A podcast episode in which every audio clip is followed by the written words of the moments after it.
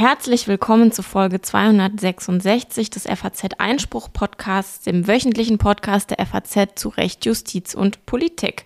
Heute ist Mittwoch, der 2. August 2023. Mein Name ist Anna-Sophia Lang und ich sitze im Studio mit meinem Kollegen Stefan Klenner. Hallo Stefan. Guten Morgen, Anna. Ja, was haben wir heute vor? Wir fangen an mit dem Thema beschleunigte Verfahren. Ähm, ich spreche dazu gleich mit Oberamtsanwalt Joachim Brunn von der Amtsanwaltschaft Frankfurt. Und ähm, ja, wir haben uns dieses Thema ausgewählt, weil es ja kürzlich im Zusammenhang mit den Geschehnissen, vor allem in Berliner Freibädern, wo es zu, zu Prügeleien kam, wieder Forderungen gegeben hat aus der Politik, dass man diese Straftäter, mutmaßlichen Straftäter sehr schnell vor Gericht stellen müsse, möglichst noch am selben Tag und schnell aburteilen müsse. Und da spreche ich mit Joachim Brunn darüber, ob das eigentlich plausibel ist und was es mit dem beschleunigten Verfahren eigentlich so auf sich hat, was da dahinter steckt. Das Ganze wird also so eine Art Realitätscheck, auf den ich schon sehr äh, gespannt bin. Insgesamt ist es natürlich so, dass angesichts des Wetters gerade gar nicht so viele Menschen in die Freibäder gehen. Viele fliegen stattdessen lieber in den Süden, ins Warme. Und wir werden deshalb danach mal einen Blick auf aktuelle Fälle aus dem Reiserecht werfen, um zu klären, wie man eigentlich damit umgehen kann, wenn der Urlaub doch nicht so erholsam wird, wie man sich das vielleicht erhofft hat.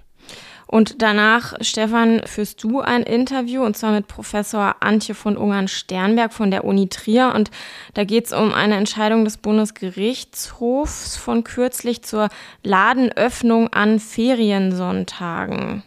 Ja, am vergangenen Donnerstag hat sich der Bundesgerichtshof mit dem Fashion Outlet Center in Zweibrücken beschäftigt und hat überprüft, ob äh, die Begründung, warum dort an Feriensonntagen geöffnet werden soll, eigentlich trägt. Eine endgültige Entscheidung ist dann nicht gefallen. Das Oberlandesgericht Zweibrücken muss darüber abschließend entscheiden. Aber es gibt einige Hinweise von den Richtern und auch unser Gast hat dazu eine Meinung. Wir werden das gemeinsam analysieren. Und zum Schluss kommt unser gerechtes Urteil. Und ich weiß auch nicht, äh, was mit uns los ist, Stefan, aber wir beschäftigen uns schon wieder mit einem Hund. Diesmal aber mit einem nicht so gefährlichen Hund, Anna. Da kann ich dich äh, beruhigen. Es geht um einen Chihuahua. Das ist sogar ein Hund, wo ich keine Angst habe. Und er heißt auch noch Keks. Er hat einen sehr süßen Namen. Also insofern für uns beide gut geeignet, dieses gerechte Urteil. Und dann gibt's natürlich zum Ende nochmal den Hinweis auf unsere Hörerumfrage. Sie wissen ja, liebe Hörer, dass wir gerade unter faz.net slash Einspruchumfrage eine große Hörerumfrage mit Gewinnspiel machen. Wir wollen wissen, was Ihnen an unseren Sendungen gefällt und was wir vielleicht auch noch besser machen können. Die Hörerbefragung ist mit einem großen Gewinnspiel verbunden. Jeder, der teilnimmt, erhält FAZ Einspruch mit allen F-Plus-Artikeln drei Monate kostenlos. Außerdem verlosen wir einen Besuch beim Publikumspodcast von FAZ Einspruch im Dezember auf der Juracon in München inklusive Hotelübernachtung. Es gibt Kopfhörer und Kaffeebecher zu gewinnen. Ja, und jetzt geht's wirklich ins große Finale. Am Sonntag, am 6. August, wird die äh, Umfrage äh, um Mitternacht abgeschaltet. Also Sie sollten sich beeilen, jetzt noch dabei zu sein. Wer mittags im Freibad Menschen angreift, muss abends vor dem Richter sitzen und abgeurteilt werden. Das hat der neue Generalsekretär der CDU, Carsten Linnemann, kürzlich in einem Interview mit der Bild am Sonntag gesagt. Und nicht nur das, er hat sogar die Meinung vertreten, so solle das auch am Wochenende funktionieren. Und dabei solle das Strafmaß voll ausgeschöpft werden bis hin zu Haftstrafen. Solche Forderungen gibt es immer wieder und sie sind besonders dann populär, wenn irgendwo in Deutschland gerade eine Situation öffentlichkeitswirksam irgendwie eskaliert ist und dann nach der harten Justiz gerufen wird. Beschleunigte Verfahren waren in jüngerer Vergangenheit auch in Bezug auf die letzte Generation ein Thema, vor allem in Berlin, wo es besonders viele Blockaden gegeben hat. Die Polizei hat dort gefordert, die Aktionen der Klimaaktivisten müssten zeitnah Folgen haben. Schnelle Verfahren und zeitnahe Urteile, das klingt erstmal gut und nach einem handlungsfähigen Rechtsstaat, aber was hat es damit eigentlich auf sich mit diesen beschleunigten Verfahren und wie sieht es im Alltag aus? Was funktioniert, was ist utopisch? Darüber spreche ich jetzt mit Joachim Brunn. Er ist Oberamtsanwalt bei der Amtsanwaltschaft in Frankfurt, macht dort unter anderem Haftsachen und verbunden damit auch seit vielen Jahren beschäftigt er sich mit beschleunigten Verfahren und der sogenannten Hauptverhandlungshaft. Herr Brunn, erstmal schön, dass Sie im Einspruch-Podcast sind. Guten Morgen. Herr Brunn, vielleicht können wir so anfangen, dass Sie erstmal erklären, ganz grundsätzlich, was ist ein beschleunigtes Verfahren überhaupt und was sind die Voraussetzungen dafür? Ja, das beschleunigte Verfahren ist eine strafprozessuale Vorgehensweise, die äh, neben weiteren äh, strafprozessualen Verfahrensweisen, die jeder sicher schon mal gehört hat, wie eine Hauptverhandlung, eine normale Hauptverhandlung nach Anklageerhebung oder ein schriftliches Verfahren, ein Strafbefehlsverfahren als dritte Möglichkeit zur Ahndung von äh, Straftaten von dem Gesetzgeber und zwar unabhängig von tagesaktuellen Ereignissen und Befindlichkeiten eingerichtet worden ist, schon vor Jahren, um dem Umstand Rechnung zu tragen, dass natürlich es sinnvoll und wünschenswert ist, auch von der Bevölkerung her sicherlich anerkannt, dass ein Täter möglichst zeitnah nach der Tat auch einer Verurteilung zugeführt werden kann. Und was sind die Voraussetzungen für so ein beschleunigtes Verfahren? Die Voraussetzungen von einem beschleunigten Verfahren sind im Hinblick auf unser rechtsstaatliches System, das natürlich immer über allem steht. Es geht nicht hier darum, äh, eine Schnelljustiz oder äh, so etwas in diesem Sinne durchzuführen, sondern es geht darum, einem rechtsstaatlichen Verfahren einen gewissen Rahmen zu geben, der es ermöglicht, zeitnah zu einer Verurteilung oder zu einem anderen Abschluss des Verfahrens zu kommen. Und ich gehe davon aus, das ist ja nicht bei jedem Sachverhalt möglich. Also es, es müssen, wenn ich es richtig weiß, einfach gelagerte und relativ leicht, sage ich jetzt mal, nachzuweisende Sachverhalte sein, richtig? Das stimmt so äh, ganz genau. Es ist folgendermaßen, durch das beschleunigte Verfahren kommt es zur Einschränkung von äh, gewissen, in diesen anderen von mir beschriebenen Verfahren, Strafbefehlsverfahren und Anklageerhebung mit Gerichtsverhandlungen, zu gewissen Einschränkungen von strafprozessualen Voraussetzungen. Deshalb ist das beschleunigte Verfahren von dem Gesetzgeber äh, so eingerichtet worden, dass auf der einen Seite zwar zum Beispiel Ladungsfristen oder die Erhebung einer schriftlichen Anklage nicht mehr für erforderlich gehalten wird im beschleunigten Verfahren, auf der anderen Seite aber auch sichergestellt werden muss, dass ein, weiterhin ein rechtsstaatliches Gerichtsverfahren stattfindet, das dem Beschuldigten alle Rechte einräumt, die er auch den, den sonstigen strafprozessualen Verfahren hat. Das heißt zum Beispiel, ja, wie sieht's denn aus mit der Frage der Verteidigung, wenn es so schnell geht? Wann sozusagen, wie sind dann überhaupt die Möglichkeiten von jemandem, sich dann in der Kürze der Zeit noch jemanden zu organisieren, der ihn anwaltlich vertritt? Ja, wenn wir beim beschleunigten Verfahren mit dem, der Grundlage des beschleunigten Verfahrens einsteigen, äh, muss ich einiges vorausschicken.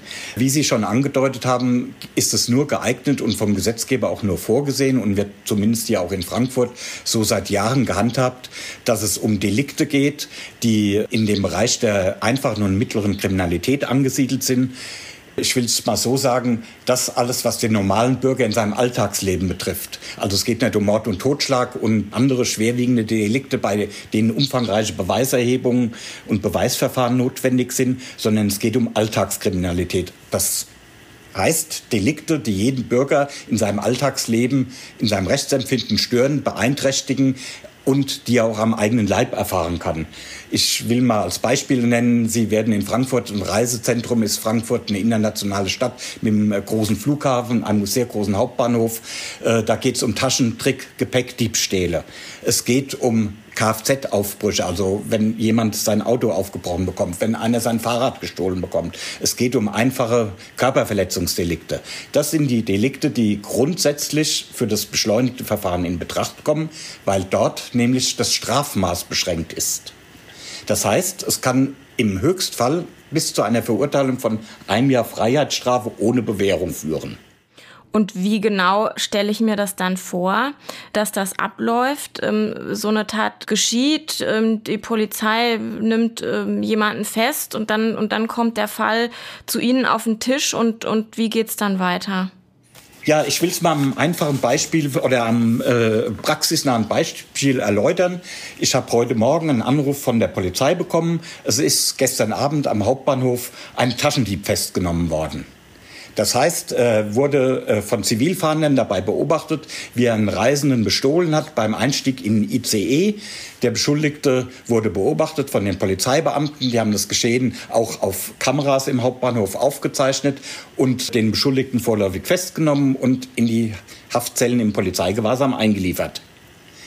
Dieser Vorgang wird mir morgens auf den Tisch gelegt, wird mir angedient, so heißt es bei uns bei den Juristen, damit ich abschließend entscheide, welche Ermittlungsschritte sind noch notwendig und wie können wir dieses Verfahren im Rahmen von etwaigen beschleunigten Verfahren oder Hauptverhandlungshaft abschließen. Das ist die normale äh, Geschehensweise, wie das in der Regel abläuft. Und dann wird das folgendermaßen in Zusammenarbeit mit den Organisationseinheiten, äh, sowohl der Justiz als auch der Polizei, also das heißt Strafverfolgungsbehörde, Amtsanwaltschaft, die äh, Polizei, die Bundespolizei im Hauptbahnhof und das Gericht wird dieses Verfahren dann zu einem Abschluss gebracht. Und dafür ist es jetzt aber zum Beispiel nicht notwendig, dass sie eine Anklage erheben, so wie es äh, in anderen Fällen gemacht wird, sondern die Anklage, die können sie dann mündlich erheben? Ganz genau, so ist es. Das ist eine der Vereinfachungen, die das, Verein, äh, die das beschleunigte Verfahren vorsieht. Es kann auf Ladungsfristen verzichtet werden und es kann mündlich Anklage zu Protokoll äh, in der Sitzung erhoben werden. Also es ist dieses zeitaufwendige Vorverfahren, das bei einem normalen Anklageverfahren von der Strafprozessordnung geregelt ist, eingeschränkt bzw. vereinfacht. Und das heißt auch zum Beispiel, dass das Gericht, wie es ja normalerweise ist, eine Anklage prüft, dann prüft, gibt es den dringenden Tatverdacht, eröffne ich das Hauptverfahren. Das, das passiert alles nicht, sondern das Gericht entscheidet dann, ja, dann in dem Moment, wo, wo, wo dann die Akten vorliegen erst und hat keine Möglichkeit vorher zu prüfen. Äh, das Gericht hat auf jeden Fall die Möglichkeit, vorher zu prüfen. Es werden alle rechtsstaatlichen Grundsätze eingehalten. Nur in dem, was man so sage ich mal, aus der Lebenserfahrung sich vorstellt, wie Ämter funktionieren, wird hier in einer besonderen Art und Weise durch das Engagement von den beteiligten Organisationseinheiten, Polizei, Strafverfolgungsbehörde und Gericht äh, vereinfacht und komprimiert. Ich habe heute Morgen dem Gericht zugesandt das bisherige Ermittlungsergebnisse mit den Beweismitteln und es wird jetzt vom Gericht geprüft, erst von mir vorgelegt, die von mir vorgelegten Tatsachen, die jetzt den Ermittlungsstand widerspiegeln. Und dann kann das Gericht entscheiden, ja, das ist geeignet, der Beschuldigte ist geständig, es gibt Videoaufnahmen von der Tat, er ist geständig, es ist fürs beschleunigte Verfahren geeignet. Wenn das Gericht jetzt der Meinung ist, diese äh, Beweismittel reichen nicht aus, kann das Gericht jederzeit die Durchführung des beschleunigten Verfahrens ablehnen ohne dass wir ein Rechtsmittel dagegen haben, sondern es, es, sagt einfach das Gericht dann, das ist in dieser Form, die uns vorgelegt worden ist, nicht geeignet und dann wird weiter zu entscheiden sein, wie von der Strafverfolgungsbehörde das Verfahren sonst fortgesetzt wird.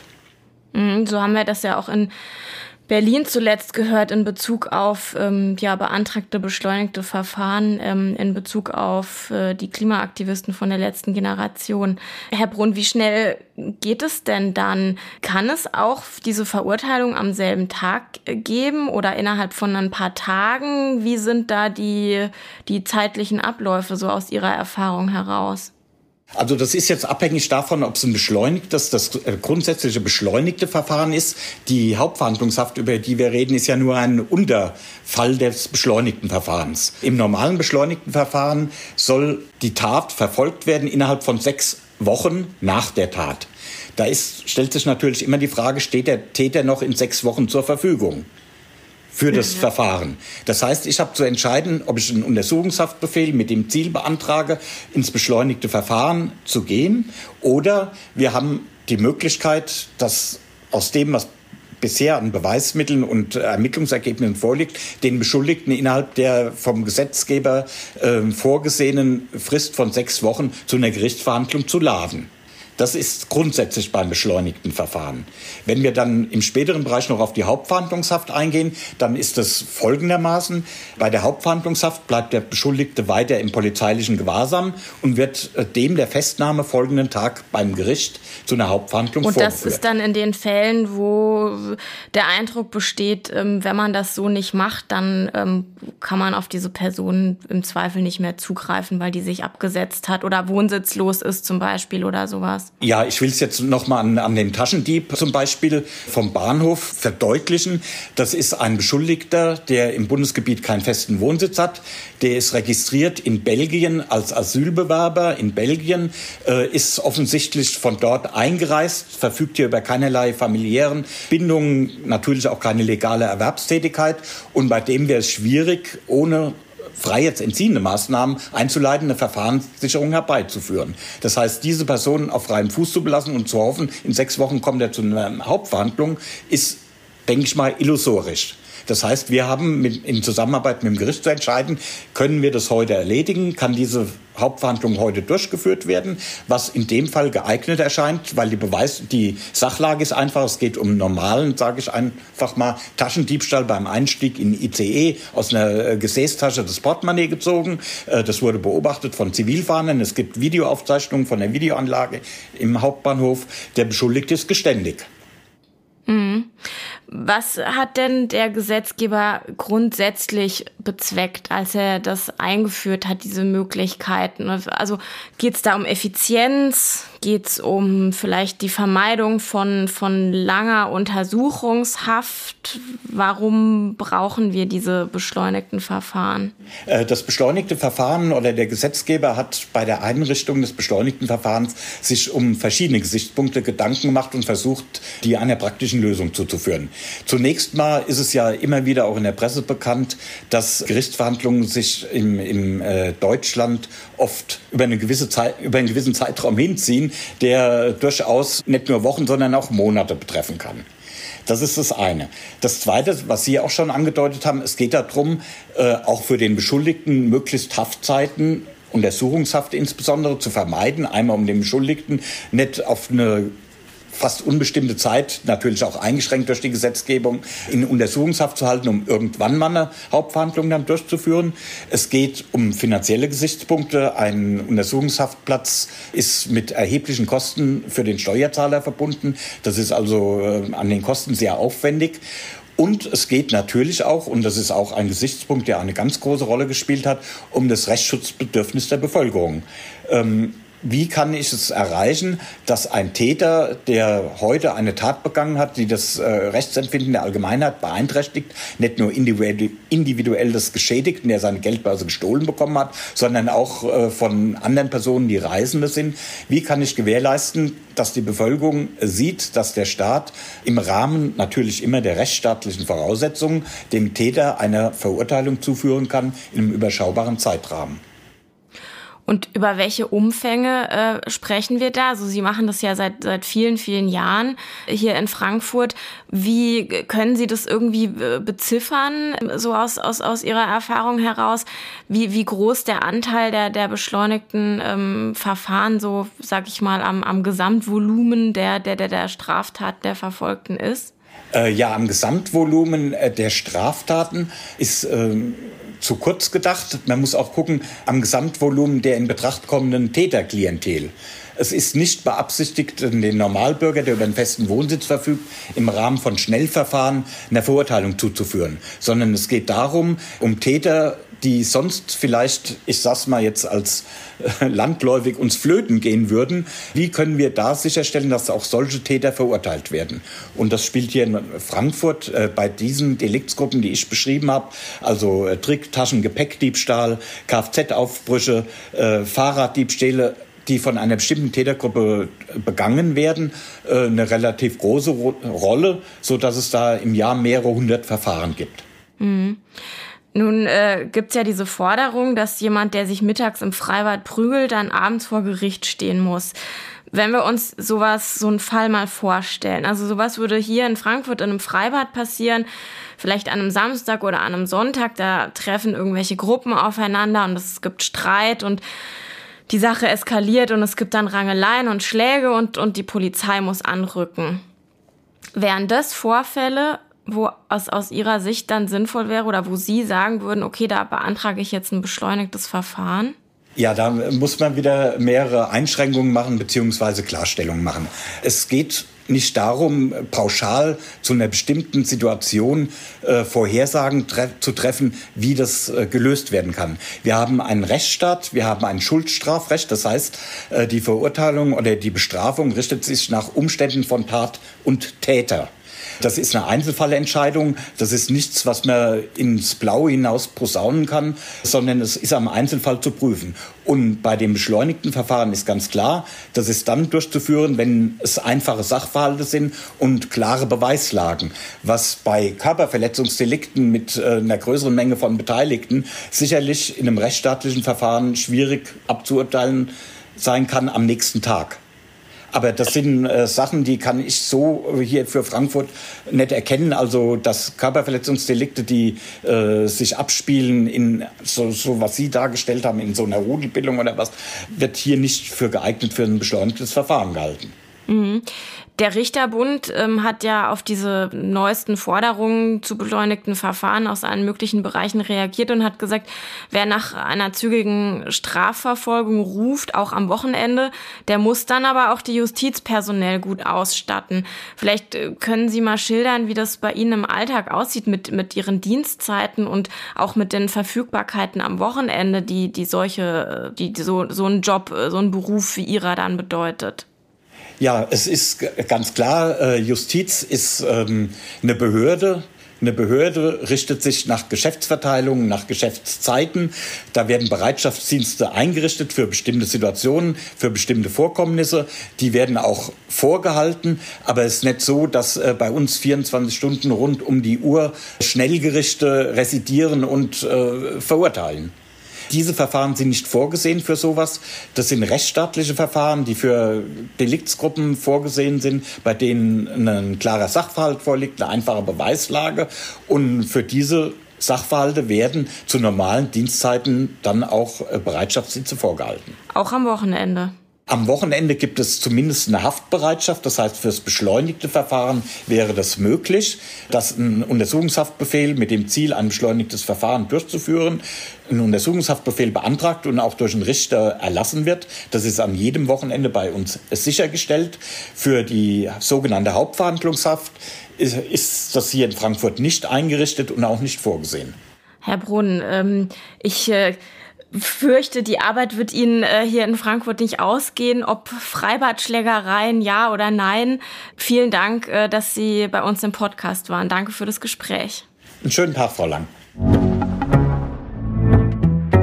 Auch wenn das Wetter hier in Frankfurt äh, gerade nicht so sehr nach Urlaub aussieht, haben wir für diese Folge jetzt in der Ferienzeit uns gedacht, wir machen noch mal was zum Thema Reiserecht. Da gibt es immer wieder spannende Entscheidungen, die viele Reisende sicherlich interessieren und wo sie drauf gucken, wobei man natürlich immer hofft, dass im eigenen Urlaub alles gut geht.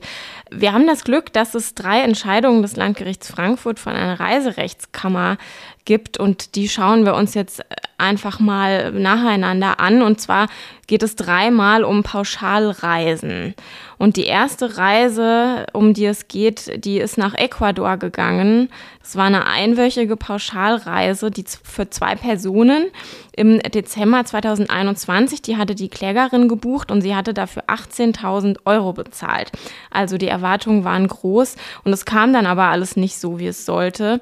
Ja, das ist jetzt eine längere Aufzählung. Und zwar wurde zum einen versprochen, dass es eine Wanderung um einen traumhaft schönen Kratersee geben sollte.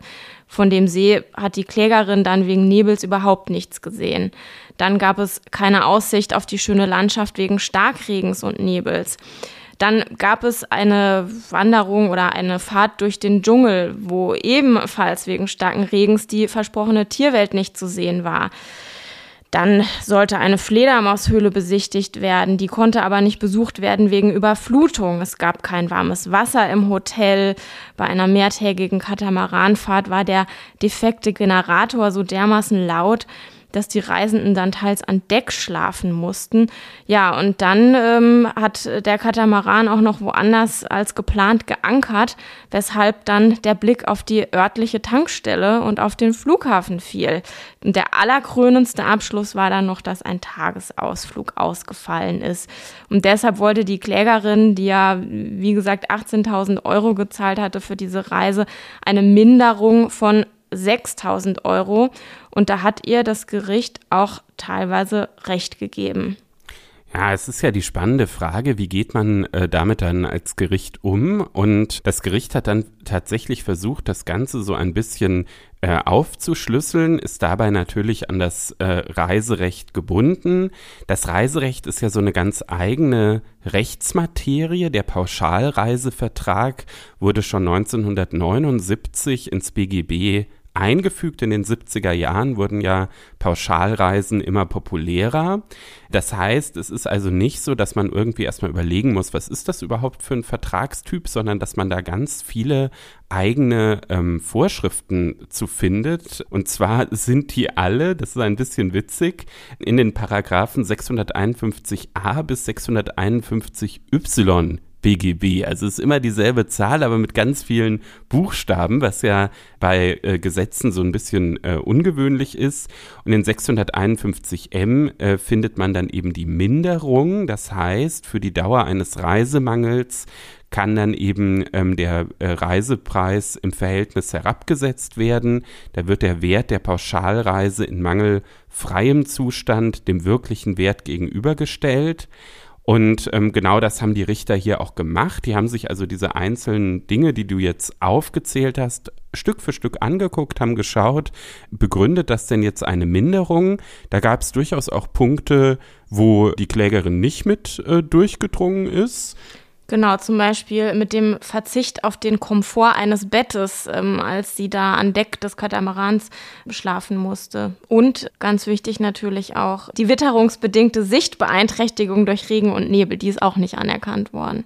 Ja, da haben die Richter gesagt, dass in Ecuador Regenzeit ist. Das hätte die Klägerin auch vorher durch eine einfache Internetrecherche rausfinden können. Deshalb hat das äh, sozusagen nicht zur Minderung geführt. Aber es gab natürlich andere Dinge, wie zum Beispiel der entfallene Tagesausflug, die fehlende Warmwasserversorgung, der Besuch der Fledermaushöhle, äh, der ausgefallen ist. Das hat alles zu unterschiedlichen Anteilen dann zur Minderung geführt. Und dann gab es noch eine zweite Norm, die wichtig war, und zwar der 651n Absatz 2. Da ist Schadensersatz geregelt für ähm, nutzlos aufgewendete Urlaubszeit. Und die war bei der Klägerin der Fall, weil sie, du hast das vorhin so schön geschildert mit dem Blick äh, auf die Tankstelle und dem Flughafen, weil der Schiff da irgendwie äh, falsch geankert hat. Da war es so, dass die Klägerin von 8 bis 14 Uhr auf diesem Schiff ausharren musste, ohne irgendwie wirklich in ihrem Urlaub was machen zu können. Und dafür gab es dann auch nochmal Schadensersatz für nutzlos aufgewendete Urlaubszeit. Genau, das ist das einzige unserer drei Urteile, das nicht rechtskräftig ist ja, da wird man dann sehen, wie das weitergeht, ob es in die nächste Instanz geht.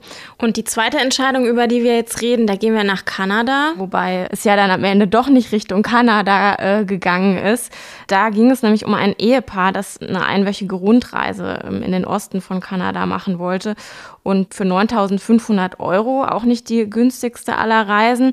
Und die beiden wollten Business Class hinfliegen und haben dafür nochmal 3.000 Euro pro Person an Aufpreis gezahlt, aber leider hat der Reiseveranstalter versehentlich Economy gebucht. Und das ist dem Kläger dann erst beim Online-Check-in einen Tag vorher aufgefallen. Ja, und der Veranstalter hat dann lediglich das Angebot gemacht, dass er den Aufpreis für die Business Class zurückzahlen könnte und der Kläger einfach Economy fliegen könnte was der Kläger aber abgelehnt hat und dann von der Reise zurückgetreten ist und den gesamten Reisepreis zurück wollte er hat dann erstmal nur 7000 Euro bekommen und hat auf weitere 4000 Euro geklagt. Ja, und da war dann natürlich die Frage, wie geht damit die Reiserechtskammer um. Und man muss sagen, diese Entscheidung hat zu einem ziemlich ausführlichen Urteil geführt. Also vom Ergebnis war es dann so, dass der Kläger 4.800 Euro zurückbekommen hat. Man kann das nochmal quasi aufteilen. Einmal 2.400 Euro Rückzahlung des restlichen Reisepreises, weil der Reiseveranstalter hatte vorher schon äh, 7.100 Euro freiwillig gezahlt und dann nochmal 2.400 Euro Entschädigung wegen vertaner Urlaubszeit. Das war das, was wir im Urteil äh, davor ja auch schon hatten. Also genau, genau die gleiche Norm, die da zur Anwendung kommt. Richtig. Und der spannende Punkt sind deshalb die 2400 Euro Rückzahlung des restlichen Reisepreises. Da fragt man sich ja, wo begründet sich das jetzt eigentlich draus? Und da gibt es zwei mögliche Anspruchsgrundlagen, die am Ende die Richter beide für einschlägig befunden haben einmal ein Rücktritt wegen erheblicher Änderung wesentlicher Eigenschaften. Das ist schon das Erste, wo man so ein bisschen diskutieren kann hier in dem Fall, weil eigentlich hat der Transport bei einer Pauschalreise nur eine dienende Funktion. Ja, eigentlich. Aber in dem Fall war es äh, eben so, dass diese 6000 Euro Aufpreis für die Business-Class-Sitze, die der Kläger da haben wollte, mehr als 70 Prozent dessen ausgemacht haben, was die Reise durch Kanada insgesamt gekostet hat, die 9500 Euro. Und ähm, der zweite Grund war, dass die Reise an sich eben auch nur kurz war, acht Tage das bedeutet, dass die Flüge so viel Zeitanteil ausgemacht haben an der Gesamtreise, nämlich ungefähr ein Viertel. Und ähm, das Gericht dann deshalb zu dem Schluss gekommen ist, dass die Erholung innerhalb dieser kurzen Reise aufgrund der Economy-Flüge dann viel, viel weniger möglich gewesen wäre, als, als wenn die Business geflogen wären. Also dadurch eine wesentliche Eigenschaft der Reise, die sich verändert hat durch diesen Fehler des Reiseveranstalters. Und deshalb haben die Richter dann gesagt, ist so ein Rücktritt möglich. Da spielt dann der äh, Paragraph 651g eine Rolle. Und da gab es so eine kleine Sache zu umschiffen. Eigentlich ist der so formuliert, zumindest der Teilabschnitt, der da geprüft wurde, dass die Gründe von dem Reiseveranstalter gar nicht zu vertreten sind ähm, die dazu führen, dass sich wesentliche Eigenschaften der Reise verändern. Und da waren dann die Richter doch ein bisschen ausführlicher gefordert. Sie haben ziemlich ausgiebig dann dargelegt, auch mit Würdigung der Gesetzgebungsgeschichte, auch nochmal mit einem Blick auf die Pauschalreiserichtlinie der EU, warum in einem Erstrechtschluss, also so nach dem Motto, wenn der Rücktritt sogar bei Gründen möglich ist, die nicht von dem Reiseveranstalter zu vertreten sind, dann doch erst recht bei Gründen, die vom Reiseveranstalter zu vertreten sind, diese Anspruchsgrundlage zur Anwendung kommt und es gab dann aber auch noch eine zweite Anspruchsgrundlage, und zwar Kündigung des Reisevertrags wegen Reisemangel. Der ist in 651l geregelt. Da ist ja der Unterschied bei so einer Kündigung des Reisevertrags gegenüber dem Rücktritt, dass eigentlich erstmal eine Abhilfefrist erforderlich ist. Genau, und das war das, was ich ganz am Anfang schon mal angesprochen hatte.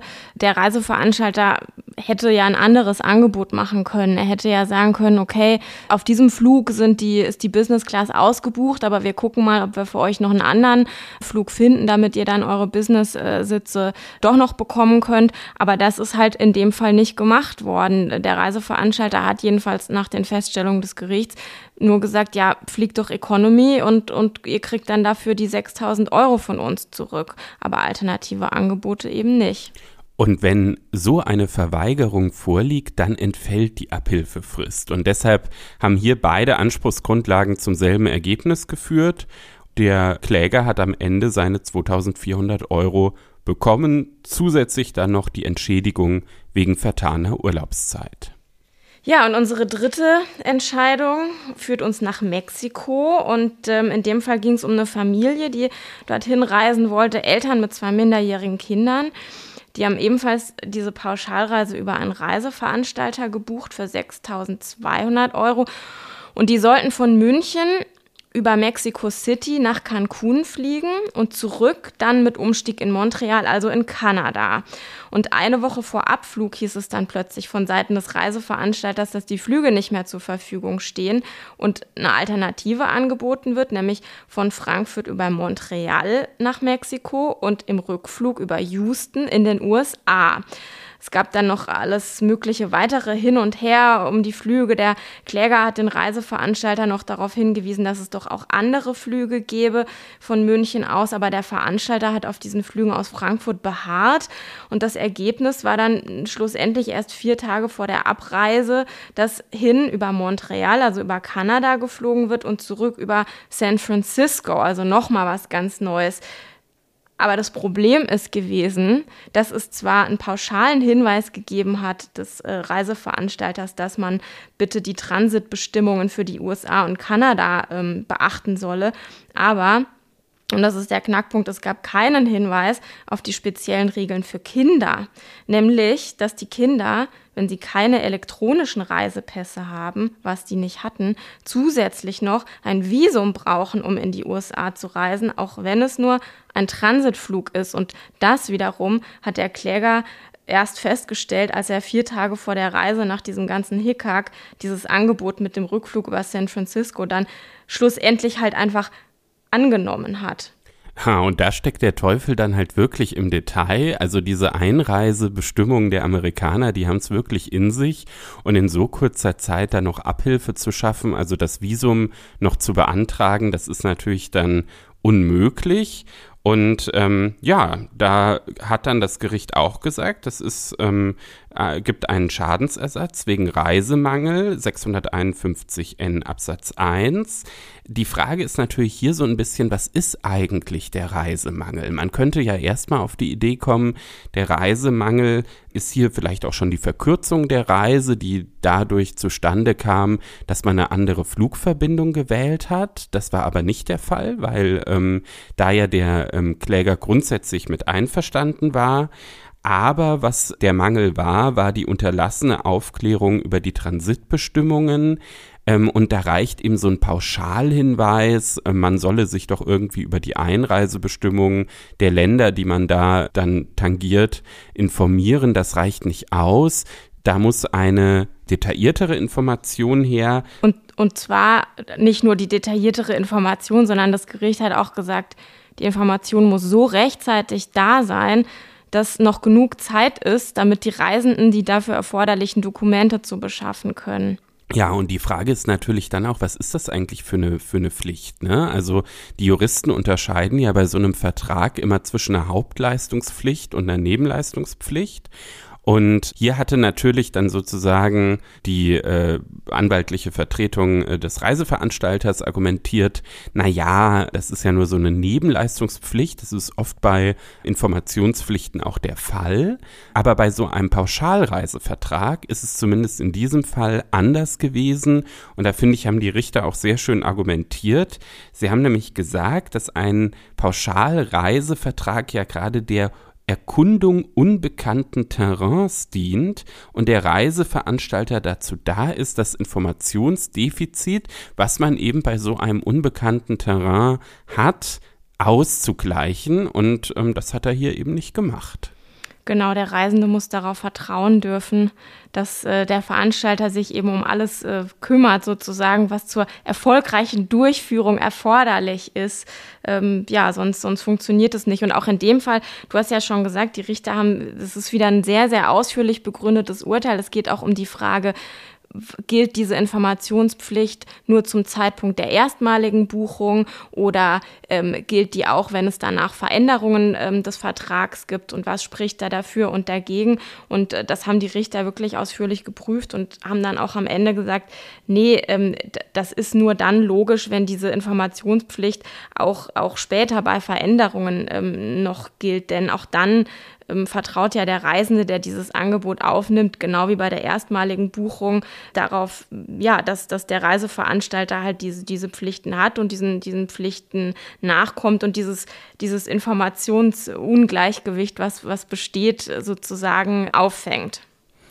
Ja, ich habe mir insgesamt, als ich mir die drei Fälle angeguckt habe, äh, gedacht, ähm, es ist dann doch so, dass dieser Pauschalreisevertrag, wo ja viele denken, sie umschiffen damit rechtliche Auseinandersetzungen, weil sozusagen alles in einem großen Paket organisiert wird, vielleicht manchmal gar nicht äh, weniger anfällig für Rechtsstreitigkeiten ist, als wenn man dann doch das eine oder andere auch einzeln und selbst organisiert bucht.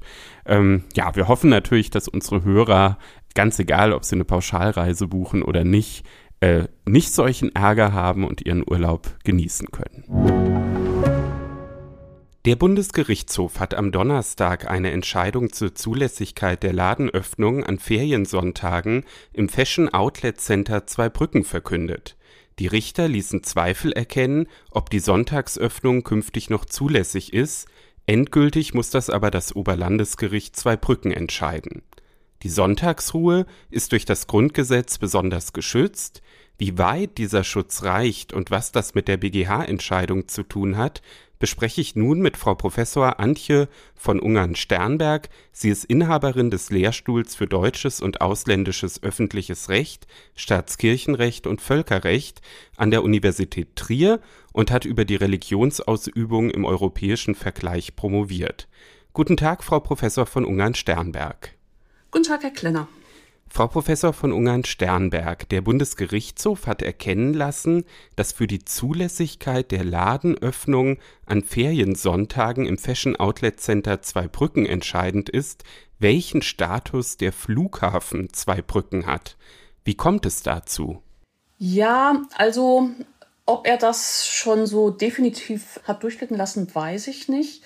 Aber es geht natürlich in der Tat um die Frage, ob man am Sonntag dieses Fashion Outlet betreiben darf in der Nähe eines Flughafens. Und dafür gibt es eben eine spezielle Rechtsgrundlage im Landesrecht, eine ähm, Rechtsverordnung, die auf der Grundlage des Ladenöffnungsgesetzes Rheinland-Pfalz ergangen ist. Und die bezieht sich eben auf den Flughafen. Und da der Flughafen früher als Verkehrsflughafen in Betrieb war bis 2014 und jetzt eben nicht mehr, wird das wahrscheinlich eine Rolle spielen. Aber ganz grundsätzlich würde ich sogar schon sagen, kann man schon einen Schritt vorher einsteigen und fragen, ob selbst wenn ein Flughafen noch in Betrieb wäre, das Ganze zulässig wäre. Ähm, um vielleicht ein bisschen auszuholen, also es ist ja wahrscheinlich den meisten Hörerinnen und Hörern bekannt, dass ähm, es einen verfassungsrechtlichen Schutz des Sonntages gibt. Der steht in Artikel 139 Weimarer Reichsverfassung. In manchen Bundesländern wie in Rheinland-Pfalz ist er sogar auch noch mal landesverfassungsrechtlich bekräftigt. Und der untersagt eben unter anderem normalerweise, dass am Sonntag die Geschäfte offen sind, weil man sich am Sonntag eben der Erholung und der Erbauung der Religiösen sogar in Rheinland-Pfalz widmen können soll. Und das Ganze ist dann einfachrechtlich umgesetzt im äh, Ladenöffnungsgesetz wo es ebenfalls eine Regelung gibt, Paragraph 3, die sagt, grundsätzlich dürfen sonntags eben keine Verkaufsstätten geöffnet haben. Und davon gibt es aber, wie ja viele wissen, äh, viele Ausnahmen. Und eine dieser Ausnahmen bezieht sich auf die Bedürfnisse des Reiseverkehrs. Wenn man reist, dann braucht man ja Reisebedarf. Wenn man ist unterwegs, muss sich äh, verpflegen, vielleicht ein Handy-Ladekabel kaufen oder ähnliches. Und dafür ist eben gesorgt aufgrund einer Ausnahmebestimmung. Die ist in Paragraph 7 des Ladenöffnungsgesetzes Rheinland-Pfalz geregelt. Und die gestattet, dass man eben in der Nähe von Flughäfen, beziehungsweise erstmal an Flughäfen, auch für den Reisebedarf Waren anbieten darf, und zwar auch außerhalb der Ladenöffnungszeiten. Aber wie gesagt, Reisebedarf, das ist das, was man braucht, wenn man auf Reisen ist. Zeitungen, Getränke, sonstige Dinge, die man eben auf der Reise bei sich führt. Dann gibt es eine weitere Ausnahme für Waren des täglichen Geh- und Verbrauchs. Also das deute ich so, Sie kommen nach zwei Wochen aus dem Urlaub zurück und denken sich, ach, ich habe ja zu Hause keine Nudeln und kein Toilettenpapier mehr. Also das können Sie dann auch äh, kaufen am Flughafen. Und Sie können Geschenkartikel kaufen, also Mitbringsel für die Lieben daheim. Aber alles andere dürfen sie eigentlich erstmal nicht kaufen können äh, am Flughafen oder auch an sonstigen äh, Reisestätten, Bahnhöfen, Häfen. Ja. Und es gibt jetzt eine Ausnahme des Landesgesetzgebers, die eben gestattet, dass ähm, die Landesregierung da per Rechtsverordnung bestimmt, wie man das weiter versteht. Also ob man auch beispielsweise in der Umgebung eines Flughafens ähm, solche ähm, Verkaufsstätten öffnen darf. Und von dieser ähm, Ermächtigung hat, der Landes, äh, hat die Landesregierung Gebrauch gemacht und eben gesagt, in Zweibrücken darf eben auch nicht nur am Flughafen selbst, sondern eben auch in diesem Outlet nebendran sonntags geöffnet sein. Und deswegen ist die ähm, erste Argumentation in der Tat naheliegend zu sagen, wenn das schon gar kein Flughafen mehr ist, dann sollte man auch nicht von diesem Flughafenprivileg äh, Gebrauch machen. Und mein zweites Argument wäre aber, man kann auch noch mal kritisch hinterfragen, ob das überhaupt von der äh, Ratio Legis gedeckt ist, dass man hier Dinge verkauft in diesem Fashion Outlet, wie der Name schon sagt, die eben sich nicht so streng auf die Reisetätigkeit und die Reisebedürfnisse beziehen, sondern da geht es schlicht um Kleidung. Und das hat eigentlich mit Reise nicht ganz mehr so viel zu tun. Dann haben Sie ja jetzt schon ein bisschen erklärt, wie diese ganzen Normen ineinander greifen. Also erst äh, das Grundgesetz, dann kommt noch die Verfassung von Rheinland-Pfalz dazu, dann gibt's das Ladenöffnungsgesetz, dann diese Durchführungsverordnung. Vielleicht fangen wir wirklich mal ganz äh, oben an beim Grundgesetz. Warum ist der Sonntag im Grundgesetz geschützt? Ja, das ist eine spannende Regelung aus der Weimarer Zeit. Also Artikel 139 Weimarer Reichsverfassung ist vollgültiges Verfassungsrecht auch unter dem Grundgesetz, weil diese Bestimmung wie andere Bestimmungen 1949 äh, auf Grundlage von Artikel 140 Grundgesetz inkorporiert wurde. Ja, dahinter steckt der Wunsch des äh, Verfassungsgebers, den Menschen zu schützen und auch der Gesellschaft einen Rhythmus zu geben. Der Mensch, der ja typischerweise über die Woche arbeitet, kann eben an einem Tag in der Woche, am Sonntag, äh, sich regenerieren, ruhen, wenn er möchte, auch der Religionsausübung nachgehen. Und die Gesellschaft hat einen Rhythmus, weil das für alle der gleiche Tag ist, können sich alle eben zusammenfinden, die Familien, man kann Freundschaften pflegen, sich ähm, in der Freizeit mit anderen zusammentun, sich engagieren. Das geht eben nur, wenn das an einem bestimmten Tag und nicht individuell an ganz unterschiedlichen äh, Tagen äh, der Fall ist. Äh, es gibt weniger Verkehr, weniger Betriebsamkeit, stattdessen eben vielleicht Freizeitangebote und sozusagen dieser individuelle und zugleich aber auch gesellschaftliche Schutz, den hat Artikel 139 Weimarer Reichsverfassung im Blick. Also das Bundesverfassungsgericht formuliert das sogar sehr pathetisch. Das sagt an einer Stelle, der Sonn- und Feiertagsgarantie kann schließlich ein besonderer Bezug zur Menschenwürde beigemessen werden, weil sie dem ökonomischen Nutzendenken eine Grenze zieht und dem Menschen um seiner selbst willen dient. Also man schiebt das Ökonomische beiseite und stellt den Menschen in den Mittelpunkt. Das steckt dahinter. Aber wenn es sogar von der Menschenwürde erfasst ist, dann würde das ja bedeuten, dass es sogar der Ewigkeitsklausel des Grundgesetzes unterliegt. Ähm, heißt das, man hätte dann noch nicht mal äh, die Möglichkeit, äh, mit Zweidrittelmehrheit im Bundestag das zu ändern und den Sonntagsschutz aus der Verfassung zu streichen? Nein, das würde ich nicht sagen. Ich glaube auch nicht, dass das Bundesverfassungsgericht das äh, so gemeint hat. Ein besonderer Bezug zur Menschenwürde steht da nur in der ähm, Formulierung, die ich gerade zitiert habe. Natürlich kann man sich auch entscheiden, Individualschutz und gesellschaftlichen Rhythmus anders zu gestalten oder auf den gesellschaftlichen Rhythmus zu verzichten. Also so weit würde ich nicht gehen. Also Ewigkeitsklausel nein, aber es ist verfassungsrechtlich verankert. Warum hat der Parlamentarische Rat das 1949, als er das Grundgesetz formuliert hat, aus der Weimarer Reichsverfassung übernommen? Eigentlich waren die Mitglieder des Parlamentarischen Rates ja sehr zurückhaltend damit, äh, die Weimarer Reichsverfassung als Vorbild für das Grundgesetz zu betrachten. Das ist richtig. Das galt aber nicht für die ähm, Regelungen der Weimarer Reichsverfassung zum Verhältnis Staat-Kirche, Staat-Religion.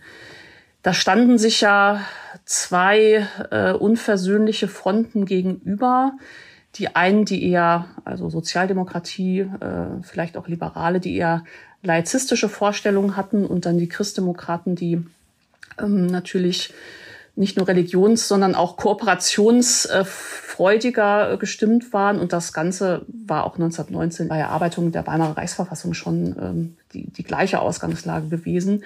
Das Ganze ist ein Kompromiss und man hat 1949 sehr weise, wie ich finde, gesagt, also äh, dieser Kompromiss von Weimar, der ist so gut. Äh, also ne, einerseits behalten wir den ähm, Status öffentlich-rechtlicher Körperschaften bei, aber andererseits öffnen wir ihn für alle.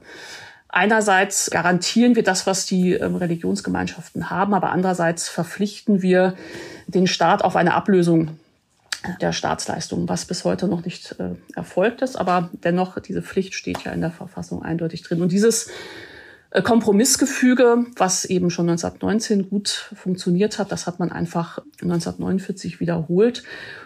Und äh, der Artikel 139 war einer aus diesem Gesamtpaket des Gefüges Staat, Religion, Staat, Kirche, der überhaupt nicht groß diskutiert wurde. 1949, den hat man einfach wie alle anderen Staatskirchenartikel mit übernommen.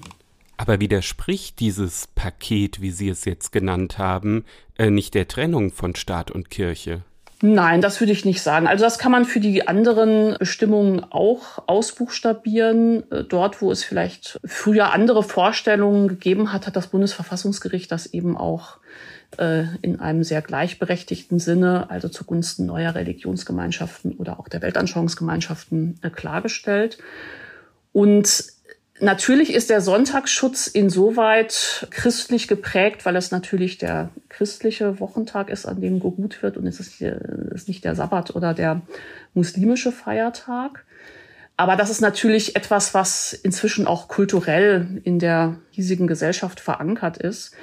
Und der Sonntagsschutz und auch der Feiertagsschutz kommt im Übrigen eben nicht nur den Christinnen und Christen zugute, sondern, äh, zugute, sondern allen, äh, die davon profitieren. Und äh, auch der Feiertagsschutz muss sich ja nicht unbedingt auf christliche Feiertage beziehen, sondern er kann sich auch auf weltliche oder eines Tages möglicherweise eben auch auf jüdische oder ähm, muslimische Feiertage beziehen. Aber kann man mit so einer kulturellen Verankerung wirklich noch argumentieren? Die Zahl der Kirchenbesucher an Sonntagen geht seit Jahren zurück. Ja, aber das würde ich auf jeden Fall bejahen. Also es ist einfach wichtig, ich glaube, in einer äh, Online-Gesellschaft, die wir ja sind, durchdigitalisiert, äh, alle sind vernetzt, jederzeit erreichbar, verfügbar. Umso wichtiger, dass sich eine Gesellschaft einen Rhythmus gibt und auch Pausen verordnet. Und es ist ein bisschen egal, ob das am Sonntag, Montag oder Dienstag ist, ähm, aber dass es sowas gibt, ist für eine Gesellschaft und für die in ihr lebenden Menschen unverzichtbar, wie ich finde. Und dass es jetzt nun der Sonntag ist, ist eben kulturell geprägt. Ähm, es hindert ja auch die freiheitlich-demokratische Grundordnung niemand daran, am Sonntag doch sehr arbeitsam zu sein, ja, zu Hause zu arbeiten äh, oder ähm, auch äh, allen möglichen anderen betriebsamen Tätigkeiten nachzugehen. Aber man will der Gesellschaft insgesamt ja, eine kleine Pause gönnen. Und das geht natürlich nur im Kollektiv. Das kann nicht jeder für sich alleine. Jetzt haben wir also diesen hohen Sonntagsschutz durch das Grundgesetz und dann haben wir den Landesgesetzgeber, der eben Ausnahmen festlegen kann. Sie haben das eben schon ein bisschen äh, skizziert. Welchen Spielraum hat er denn da? Also grundsätzlich ist natürlich anerkannt, dass wie die meisten Verfassungsgüter auch der Sonntagsschutz nicht absolut ist, sondern beschränkt werden kann. Es ist ja ganz klar, dass am Sonntag auch die Polizei, die Krankenhäuser, die Apotheken, jedenfalls teilweise, äh, zur Verfügung stehen müssen, damit eben die öffentliche Sicherheit, die Gesundheit geschützt ist. Also das ist völlig anerkannt. Das sind anerkannte gegenläufige Güter, die den Sonntagsschutz begrenzen können. Und deswegen dürfen eben die Polizistinnen und Polizisten müssen auch sonntags arbeiten und so weiter.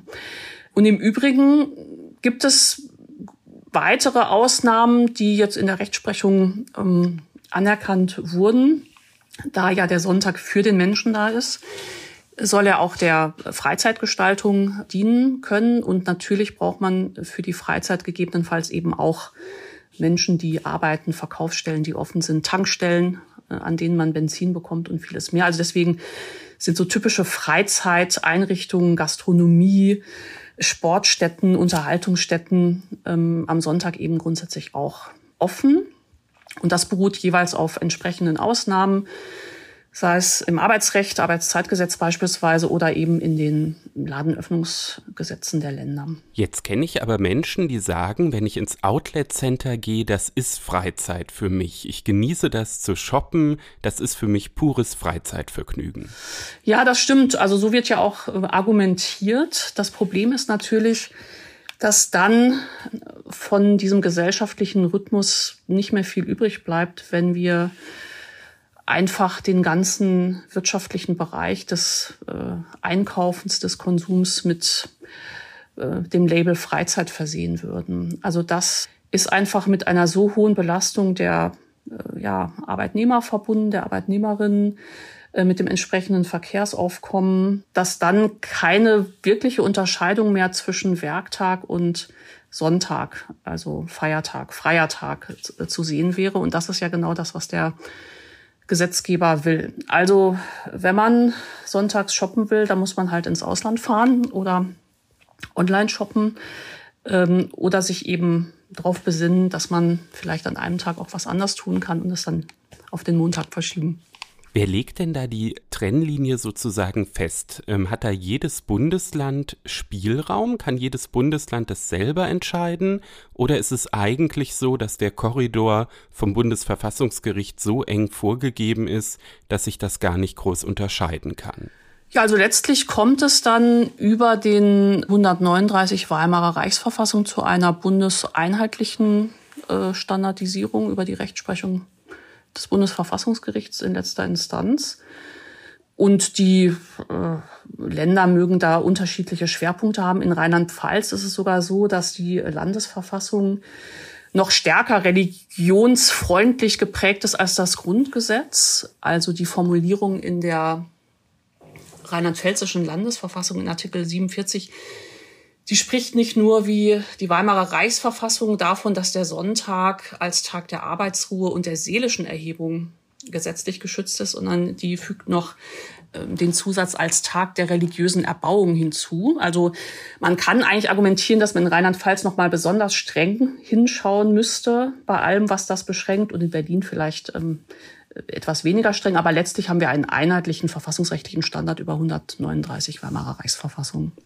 Jetzt hat ja die Landesregierung konkrete Gründe benannt, warum hier eben möglicherweise äh, eine Ausnahme zulässig ist.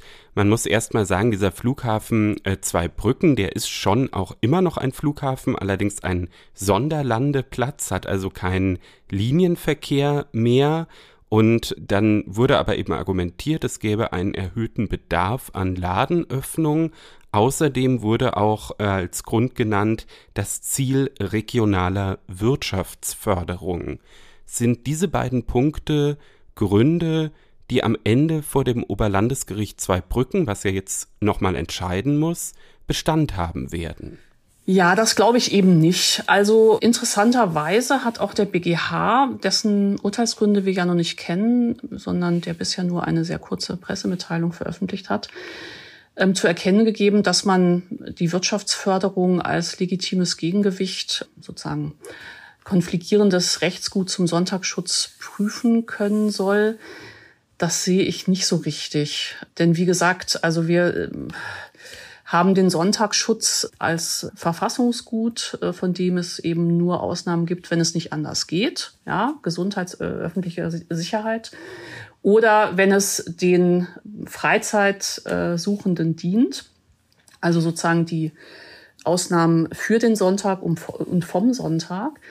Aber da ist die Wirtschaftsförderung eigentlich keines, was da drunter fiele. Und wir sagen ja auch sonst nicht, ähm, wir haben in irgendwelchen äh, Gegenden Bedarf, die Wirtschaft besser zu fördern. Und deswegen sehen wir vom Umweltschutz oder vom Arbeitnehmerschutz ab. Und auch der erhöhte Bedarf. Also wie gesagt, mir leuchtet schon so recht nicht ein, wenn da ein regulärer Flugbetrieb wäre, äh, wie das sozusagen ähm, dieses Shopping Center mit seinen Kleidungsartikeln in Verbindung zu diesen Flughafenbesuchern ähm, und, und Reisenden äh, steht.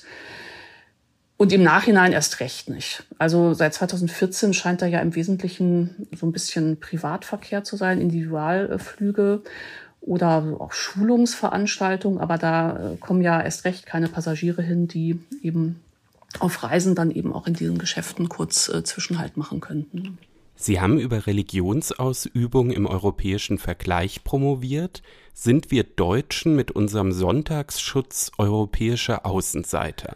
Ja, Außenseiter würde ich jetzt nicht sagen, aber es ist schon eine Besonderheit auch des deutschen Verfassungsrechts, dass wir das ähm, so hoch hängen.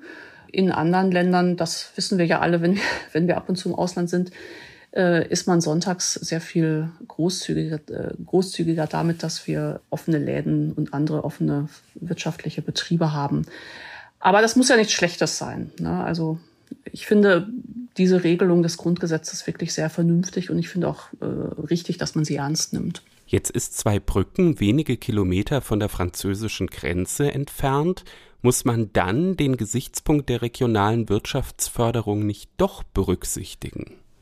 Ja, also ich sehe es nicht so recht, wenn wir einen Raum haben, und das ist nun mal jetzt für deutsche Verfassungsbestimmungen die Bundesrepublik Deutschland, in dem der Sonntagsschutz gelten soll, warum man dann sozusagen zu den Grenzen hin ein bisschen, bisschen großzügiger wird mit diesen Anforderungen. Also ich meine, was ich mir vorstellen kann, ist, dass, dass die da jetzt äh, sagen, da machen wir halt was anderes, da machen wir dann einen Freizeitpark hin, ja. Und dann könnte man die entsprechenden damit zusammenhängenden Bedarfe auch über Verkaufsstätten irgendwie decken. Aber einfach zu sagen, wir haben jetzt hier eine Region, der es wirtschaftlich vielleicht gut täte, wenn da noch mehr ähm, Leute zum Shoppen hinführen, das ist kein Argument, um den Sonntagsaus äh, Sonntagsschutz auszuhebeln. Ich hätte zum Schluss noch eine prozessuale Frage. Es ist ja jetzt so, dass in dem vorliegenden Fall ein konkurrierendes Bekleidungsgeschäft geklagt hat, was von dieser Ausnahmeregelung eben nicht profitiert hat und dann gesagt hat, ähm, es fühlt sich äh, benachteiligt. Hätte denn jetzt auch beispielsweise ein Bürger klagen können, der sich in seiner Sonntagsruhe gestört fühlt oder sogar eine Religionsgemeinschaft? Ja, also für Religionsgemeinschaften ist das anerkannt. Das Bundesverfassungsgericht ist ja sehr großzügig damit, diese Vorschrift des Artikel 139 Weimarer Reichsverfassung, die ja erstmal objektiv formuliert ist, also Sonntag, der Sonntag wird geschützt, sozusagen subjektiv mit der Religionsfreiheit zu verknüpfen, so dass man sie im Wege des Rechtsstreits vor den Gerichten und in letzter Konsequenz eben auch vor dem Bundesverfassungsgericht im Wege der Verfassungsbeschwerde gestützt auf die Religionsfreiheit geltend machen kann. Und im Rahmen dieser Entscheidung ähm, hat das Bundesverfassungsgericht eben auch durchblicken lassen, dass das eben auch für andere grundrechtlich ähm, geschützte Freiheiten gilt. Die Gewerkschaften machen das typischerweise ganz viel, dass sie gegen Sonntagöffnungen klagen. Und ähm, es ist nicht ausgeschlossen, dass man das eben auch dem Individuum zubilligt, also dem, Einz dem Einzelnen, der sich darauf berufen können will. In der Tat. Aber die spannende, also wenn Sie jetzt gerade noch die prozessualen Fragen des Rechtsstreits ansprechen, die weitere spannende Frage, die das ganze Verfahren ja aufwirft, ist, muss man das eigentlich in so einem weil wir ja hier einen Zivilrechtsstreit haben, muss man das eigentlich in so einem Zivilrechtsstreit prüfen, ob diese Landesverordnung rechtswidrig ist oder nicht. Das scheint mir ja die spannende Frage zu sein, zu der der BGH sich auch dezidiert geäußert hat. Das Oberlandesgericht Zweibrücken hat ja gesagt, äh, also wenn wir hier im, im Gesetz zum unlauteren Wettbewerb unterwegs sind und gucken, ob da jemand rechtswidrig handelt oder nicht, dann können wir den Privaten im Geschäftsverkehr nicht zumuten, dass sie ähm, sich da nicht darauf verlassen dürfen, dass eine Landesverordnung gilt. Und der BGH hat aber gesagt, doch, doch, also man muss dann schon als Gericht prüfen, denn es kann, also das wäre meine Deutung, kein Interesse daran bestehen, dass rechtswidrige und damit auch nichtige landesrechtliche Rechtsverordnungen in der Welt bleiben. Damit hat der BGH dem Oberlandesgericht äh, Zweibrücken auf jeden Fall eine ziemlich große Hausaufgabe mitgegeben. Wir werden natürlich den äh, Prozess im Blick behalten. Für heute war das für die Entscheidung, die am Donnerstag vom Bundesgerichtshof ergangen ist, zu den ähm, Sonntagsöffnungen des Fashion Outlet Centers in Zweibrücken. Professorin Antje von Ungern-Sternberg. Sie ist äh, Inhaberin des Lehrstuhls für deutsches und ausländisches öffentliches Recht, Staatskirchenrecht und Völkerrecht an der Universität Trier. Sie hat über Religionsausübung im europäischen Vergleich promoviert. Vielen Dank, Frau Professor von Ungern-Sternberg. Ich bedanke mich. Unser gerechtes Urteil kommt vom Amtsgericht München und es ist eine Entscheidung zu Keks. Nicht dem Nachtisch, sondern dem Chihuahua, ähm, einem elf Jahre alten Chihuahua und der Frage, wem er eigentlich gehört. Die Klägerin hatte Keks nämlich gekauft, als er ein Jahr alt war. Also eine ganze Zeit ist das jetzt mittlerweile her. Und sie hat ihn dann aber spätestens im Oktober 2021 zu Bekannten gegeben, zu einem befreundeten Ehepaar, weil sie hochschwanger war und sich, wie sie vorgetragen hat vor Gericht, vom Vater des Kindes getrennt hatte und einfach nicht die Kapazitäten hatte, sich richtig um diesen Hund zu kümmern. Und sie sagt, dass sie von vornherein klargestellt hat, dass sie den Hund dann wieder zu sich nehmen will, sobald sie es wieder schafft.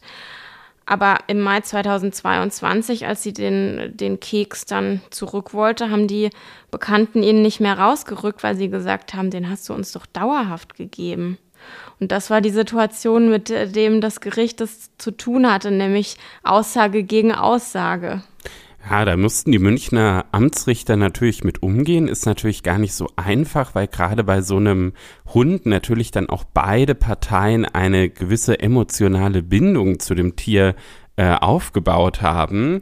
Aber der Fall eignet sich sehr, sehr gut, ich sag mal so, die Klassiker des Sachenrechts sich einfach nochmal anzugucken. Es äh, wird am Ende einfach der Herausgabeanspruch von 985 geprüft. Das haben die Richter auch gemacht.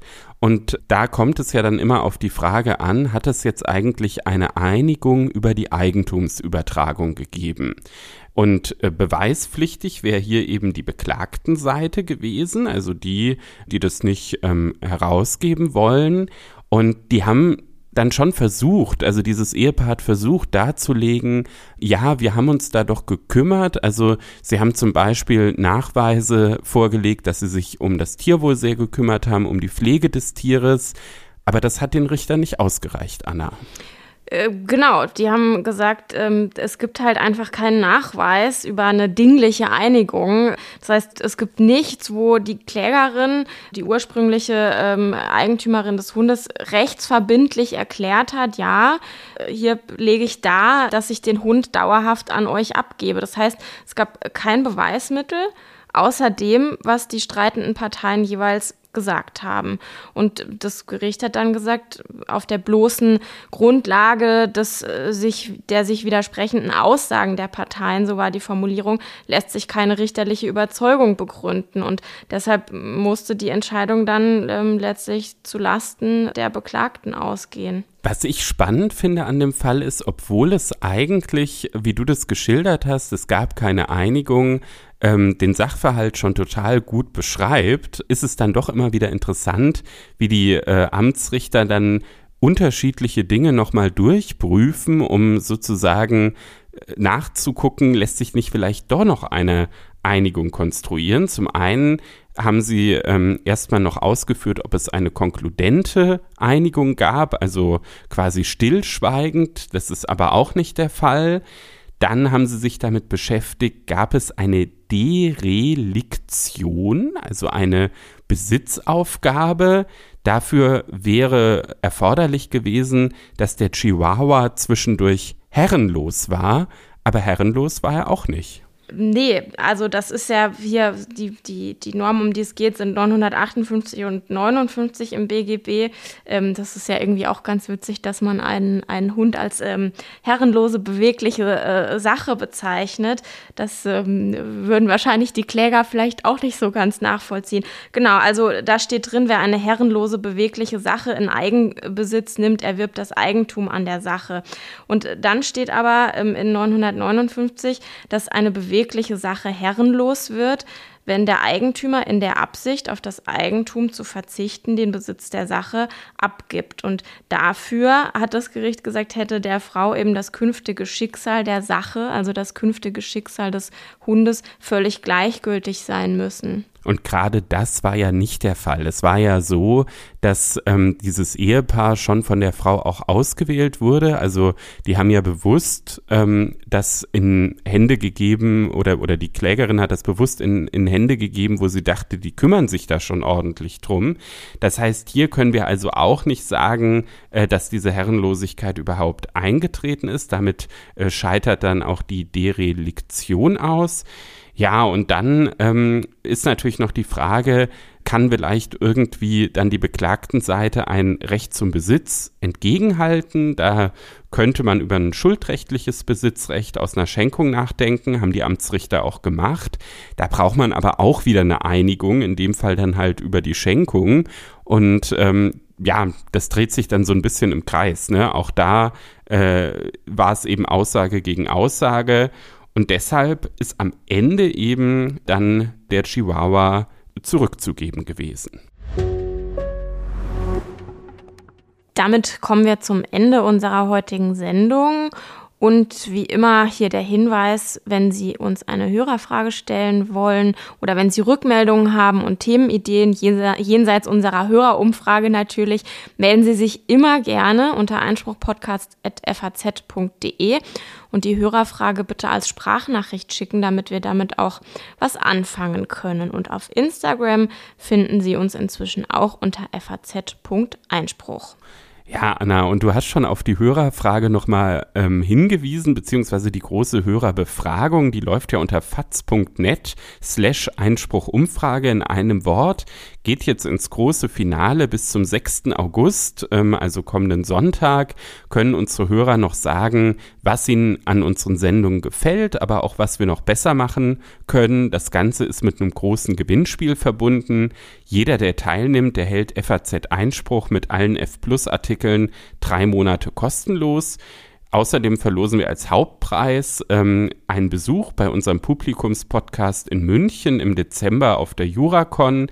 Es gibt Kopfhörer und Kaffeebecher zu gewinnen. Es lohnt sich also auf jeden Fall dabei zu sein. Ja, bitte machen Sie unbedingt mit. Nicht nur, weil es sich lohnt und weil Sie was äh, Cooles dafür kriegen, sondern auch, weil es uns wirklich wichtig ist, äh, die Rückmeldung von Ihnen allen zu hören und zu sehen, was Sie an uns schätzen und was wir vielleicht noch besser machen sollen. Ähm, damit fangen wir sehr, sehr gerne was an. Ja, und ähm, unter frankfurterallgemeine.de slash Referendariat finden außerdem angehende Referendare alle nötigen Infos zu einem Referendariat im Justiziariat der FAZ. Und ähm, ja, wir können Ihnen das nur empfehlen. Die Referendare können sich natürlich auch hier bei uns bei Einspruch einbringen und bei der Sendung mal vorbeigucken und mit dabei sein. Und für heute bleibt uns dann noch uns zu bedanken fürs Zuhören und Ihnen eine wunderschöne Woche zu wünschen. Auch von mir eine schöne Woche und bleiben Sie Einspruch treu.